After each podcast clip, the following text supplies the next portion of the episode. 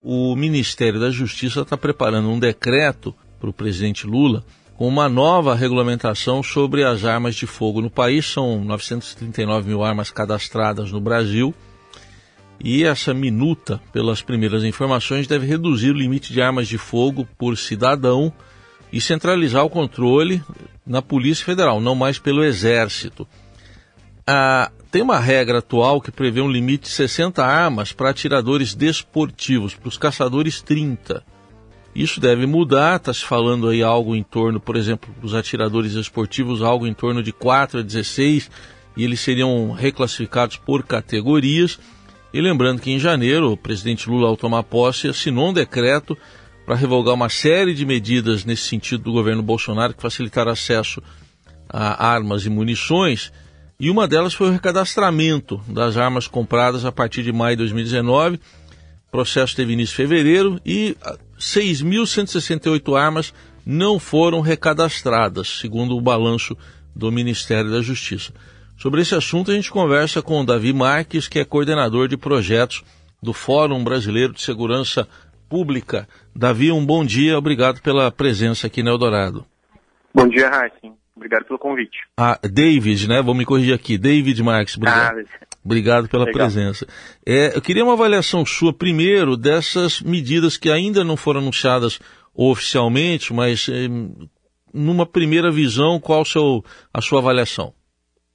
Bom, eu acho que é um, é um tema extremamente importante para a política pública de segurança no Brasil.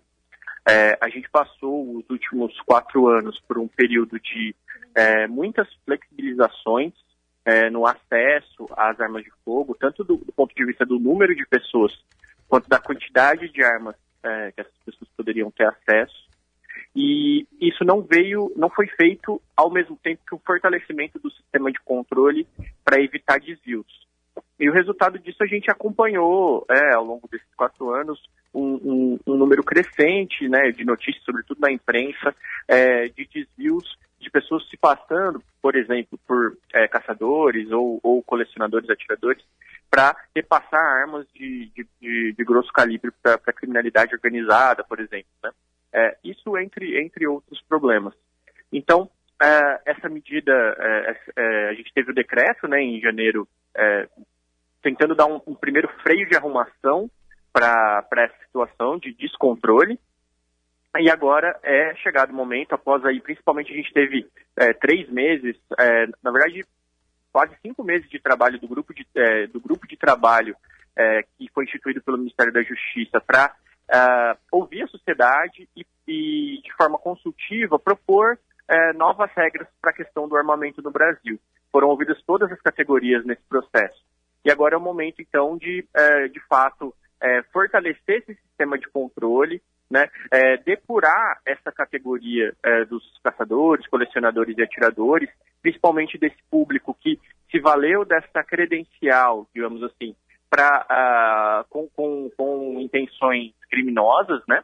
E a partir daí a gente conseguir, de fato, construir um sistema mais eficiente, mais efetivo de, de, de acesso a armas de fogo, é, que não seja prejudicial à, à segurança pública como um uhum. todo.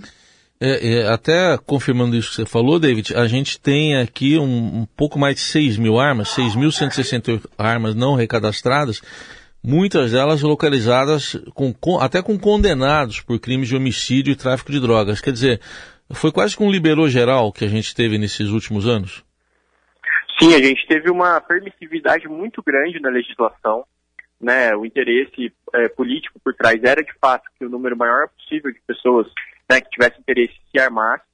Só que num sistema que você não tem é, condições, boas condições de controle, a gente tem essa, essa duplicidade, né, divisão de categorias por gerenciamento de né, metade das, desses grupos são gerenciados pela Polícia Federal, outra metade pelo Exército Brasileiro. Não existe um sistema federal integrado é, que, que articule essas informações.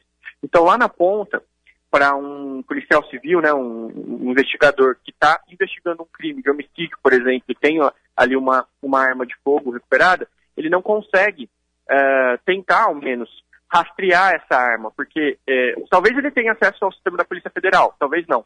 Mas com certeza ele não vai ter acesso direto ao sistema do Exército. Então, ele nunca vai conseguir ter plena certeza de qual caminho que essa arma fez para chegar até a mão do criminoso. Né?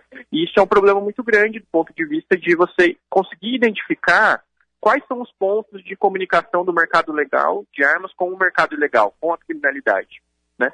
Uh, e além disso, uh, muitas dessas 6 mil armas não cadastradas, por exemplo, a gente tem, uh, entre elas, a gente tem fuzis, né? São armas de, de armas potentes, né? Que, uma vez nas mãos de criminosos, podem é, ser utilizadas como vetor de cometimento dos mais diversos crimes por muito tempo, tendo em vista que a arma de fogo tem uma vida útil muito longa. Então, a gente ainda vai ver, né, vai acompanhar ao longo dos próximos anos os efeitos dessa política de liberação das armas nos últimos quatro anos. Essa proposta de concentrar tudo na Polícia Federal, qual a sua avaliação? Vai permitir uma melhor fiscalização? Olha, a, a própria promulgação do Estatuto do Desarmamento, lá em 2003, ela já previa que houvesse uma integração dos sistemas federais de, gerenciamento é, das informações sobre as armas de fogo. Né?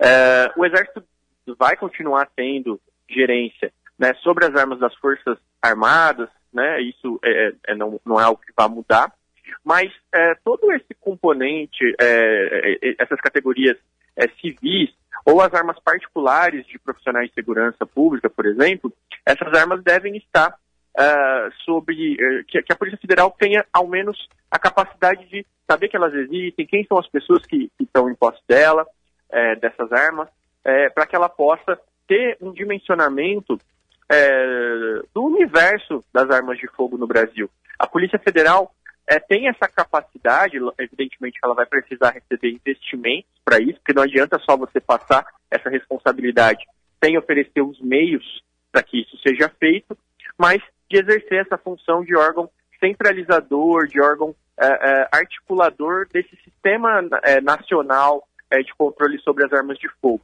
Então, é uma medida importante, mas ela deve ser vista com cautela, porque é isso, é necessário que a Polícia Federal tenha acesso aos recursos para fazer isso, tanto recursos humanos, quanto também de infraestrutura tecnológica, o que tem sido, ao longo desses últimos 20 anos, um grande problema, é, né, tanto no Exército quanto na Polícia Federal, o desenvolvimento desse sistema. Eles demoram muito para ser produzidos e quando eles nascem, eles já nascem é, velhos, já nascem antiquados. Uhum. Né? Então, é preciso encontrar mecanismos para oferecer esses recursos para a Polícia Federal também. E para a gente concluir, essas mais 6 mil armas aí não recadastradas, o que, que pode acontecer com elas na sua avaliação? E esse número pode estar subestimado, quer dizer, pode ter gente que está com arma ilegal aí e nem cadastrou ou nem tinha declarado, enfim, o número pode ser maior. É, a gente tem um recorte, né? Então o decreto é, ele obrigava o recadastramento da, da, parcela de armas que foi adquirida principalmente a partir de 2019, mas a gente tem, pelos dados do que a gente sistematiza no, no Anuário Brasileiro de Segurança Pública, no ano passado, por exemplo, a gente tem é, uma em cada três armas é, cadastradas nos sistemas federais estão uh, com um registro expirado. Então, mesmo do, do, estoque anterior a 2019, existiu um descontrole muito grande. Então, uh, essa nova regulamentação, existe a expectativa de que ela uh, estabeleça mecanismos e responsabilidades para uma fiscalização mais ativa por parte dos órgãos de controle. Ir até as casas, né, verificar quem são esses proprietários, por que, que essas armas não foram recadastradas, não apenas as de, dois, as de 2019 para cá, pode começar por essas, mas tem aí todo um estoque de armas cadastradas com registros expirados que precisam ser, de alguma forma, é, verificadas em loco, e a partir daí estabelecer responsabilização para os proprietários que, por, porventura, não é, têm a arma, mas não, é, não atualizaram o seu registro, e assim por diante. Então, é, é, é, existe essa expectativa. Essa nova legislação, essa nova regulamentação, ela precisa é, atentar para o estabelecimento de mecanismos de busca ativa e de responsabilização dos eventuais desvios que forem, forem encontrados.